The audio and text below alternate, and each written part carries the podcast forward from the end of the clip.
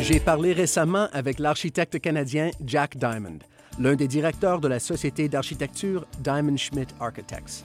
Lorsqu'on constate la gamme impressionnante de projets entrepris par la société, qui inclut le théâtre Mariinsky de Saint-Pétersbourg en Russie, le bâtiment du ministère des Affaires étrangères d'Israël et une résidence privée en Suisse. Une chose devient évidente. La société Diamond Schmidt est un important exportateur international de services canadiens en matière d'architecture. Ici Michael Mancini, rédacteur en chef de Canada Export, le magazine officiel du service des délégués commerciaux du Canada. Étant donné l'entrée en vigueur du nouvel accord économique et commercial global entre le Canada et l'Union européenne, j'ai voulu m'entretenir avec Jack Diamond pour apprendre ce que l'accord signifie, selon lui, pour les exportateurs de services canadiens. Voici ce qu'il avait à dire. L'accord aura un impact considérable sur notre société. Il signifie, entre autres, que nous pourrons être concurrentiels et profiter de conditions favorables dans le gigantesque marché qu'est l'Europe. Nous avons l'habitude de travailler sur la scène internationale. Notre société a travaillé dans un total de 11 pays, mais souvent dans des conditions difficiles. Il est donc évident qu'il s'agit d'un énorme avantage pour nous d'avoir en place un accord commercial qui permet aux services canadiens d'être offerts sur un pied d'égalité par rapport à ceux de nos concurrents. Très franchement, nous avons déjà essayé de travailler dans l'Union européenne, mais puisqu'il n'y avait pas encore d'accord en matière de commerce ou d'offre de services, nous étions tout simplement incapables de faire concurrence. Il était tout simplement impossible de remporter la plupart des contrats, particulièrement ceux provenant des gouvernements. L'accord est donc d'une importance colossale pour nous. Il s'agit d'une véritable porte d'entrée. Ainsi, d'un point de vue canadien, la meilleure façon de véritablement générer de la richesse n'est pas de miser sur l'économie nationale, mais sur l'économie d'autres pays. D'un point de vue canadien, c'est très important en principe. Euh, par exemple, lorsqu'un architecte canadien travaille à l'étranger et qu'il possède une bonne connaissance des produits canadiens, qu'il sait que ceux-ci sont fiables, vers qui croyez-vous que celui-ci se tournera pour mener son projet à bien? Nous sommes donc une courroie de transmission pour les fabricants et les fournisseurs de services au Canada. Il s'agit d'un rôle important à jouer pour générer de la prospérité au Canada. Il est donc primordial, en premier lieu, d'avoir un accord commercial en place qui nous accorde un libre accès et nous permet de profiter de règles de jeu équitables. En second lieu, nous avons besoin de renseignements. Il est impensable de demander aveuglément à quelqu'un de nous accorder un contrat sur un plateau d'argent. Il est essentiel de posséder un service de renseignement qui nous dit où des projets potentiels existent et pour lesquels aucun entrepreneur n'a encore été trouvé. C'est dans cette perspective qu'un service public pourrait être très utile. Donc, par exemple, si un pays A cherche à construire un hôpital, un laboratoire, une bibliothèque, un musée ou un opéra, nous devons le savoir. Le reste, on s'en occupe. Nous nous assurerons d'être compétitifs. Nous avons réussi à nous adapter à certaines cultures à travers le monde, mais elles demeurent des marchés difficiles. Leurs normes et leurs systèmes judiciaires ne sont pas les mêmes que les nôtres. Ils ne voient pas les accords juridiques du même œil que nous. Il s'agit d'une différence culturelle. Nous choisissons donc d'investir sagement notre énergie dans des pays qui possèdent une culture similaire. Notre bureau regroupe environ 120 architectes, ce qui est un nombre respectable. Seulement 10 autres sociétés canadiennes sont de la même taille, ce qui est peu. Certaines sociétés ailleurs dans le monde ont des milliers d'employés dispersés dans une multitude de bureaux, mais nous ne fonctionnons pas de cette manière. Nous n'avons pas l'ambition de devenir la plus grande société d'architectes du monde. Nous ne voulons pas avoir de bureaux ailleurs qu'au Canada. Notre modèle consiste à trouver des partenaires locaux et compétents pour obtenir leur soutien. Ainsi, nous n'avons pas besoin de mettre de nouveaux bureaux sur pied. Nous n'avons pas à subir le pénible processus d'apprendre comment le système local fonctionne. Nous faisons donc affaire avec des co-entrepreneurs. C'est une méthode très avantageuse qui permet de créer des liens partout dans le monde. C'est non seulement bon pour le Canada, mais c'est aussi très bon pour nos partenaires, car nous apprenons beaucoup de choses l'un de l'autre. Nous avons donc exploité plusieurs co-entreprises avec succès dans plusieurs pays.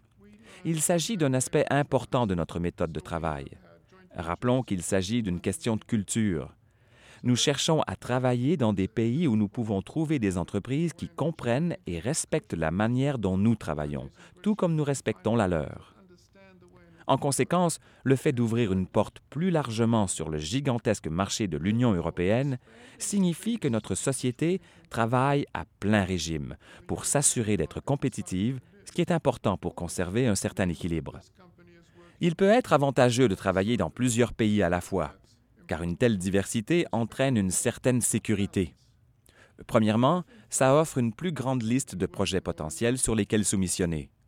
Deuxièmement, ça permet de travailler dans des pays possédant une économie solide, comparativement aux autres plus faibles. Cette capacité à travailler sur la scène internationale est donc un élément important de la diversification. Le fait d'être diversifié procure d'énormes avantages. Malgré sa taille relativement petite d'un point de vue international, notre société est assez forte pour être concurrentielle n'importe où dans le monde, puisque nous n'essayons pas d'entreprendre chaque projet qui se présente. Nous soumissionnons sur ceux que nous désirons vraiment réaliser, mais il demeure que nous sommes actifs dans plus qu'un secteur. En fait, nous menons des activités dans cinq ou six secteurs, et chacun d'eux possède ses propres variations. À long terme, d'un point de vue stratégique, nous essayons de nous diversifier dans les secteurs où nous sommes compétents et dans les marchés où nous pouvons être concurrentiels. Nous serions donc ravis de voir l'Union européenne devenir l'un de ces marchés qui nous permettrait de faire concurrence. Et qui plus est, il s'agit d'un marché énorme. Je crois par contre qu'il y a toujours quelques obstacles à faire une percée commerciale sur un marché étranger. Il est plus facile et plus simple pour les entreprises locales de faire affaire avec des entrepreneurs locaux. Il est donc nécessaire de se démarquer par rapport aux entreprises locales. Il faut devancer la concurrence locale. Selon moi, la meilleure façon de remporter un contrat n'est pas seulement d'être meilleur que la concurrence, mais de la surpasser à tous les égards pour inciter les gens à retenir nos services. Il existe bien entendu plusieurs manières bien connues de réussir à tout coup. Et le contenu est le premier de ces facteurs. Plusieurs questions se posent. Quelle est la qualité technique, esthétique, expérientielle des bâtiments que vous concevez? Est-ce que c'est suffisant? Comment gérez-vous les contrats? Comment réalisez-vous vos projets? Êtes-vous sur un terrain d'entente avec vos clients? C'est un facteur prépondérant, soit dit en passant. Je crois que ce sont toutes des questions très importantes auxquelles il est primordial d'avoir des réponses claires. Il est évident que vos clients doivent aussi en apprendre davantage sur vous, alors il est important d'avoir une bonne visibilité. Ainsi, si vous réalisez des projets avec succès au Canada, vous avez tout intérêt à faire la promotion de ces réussites sur la scène internationale. La renommée repose cependant sur la qualité. Selon moi, les cultures qui prisent l'excellence et le mérite accordent une grande valeur aux projets bien réalisés. En revanche, on pourrait alléguer que bien qu'il existe des personnes qui préfèrent n'embaucher que des professionnels locaux, il existe également un noyau qui considère le talent international comme la meilleure voie à suivre. Selon moi, il faut tirer des avantages de telles relations. Vous savez, on voit parfois des publicités de vêtements qui précisent que le produit est importé. J'ai une anecdote à partager à ce sujet. Lorsque j'étais à New York, j'ai visité un magasin de vêtements haute couture pour hommes. Après avoir essayé un complet veston, je me suis rendu compte du prix exorbitant qu'il coûtait. Alors j'ai dit au vendeur, C'est insensé, je n'ai jamais vu un complet si dispendieux de toute ma vie. Le vendeur m'a alors répondu, C'est que le complet est importé, monsieur. Et lorsque je lui ai demandé d'où le complet provenait, il m'a répondu, Du Canada. Alors vous voyez bien.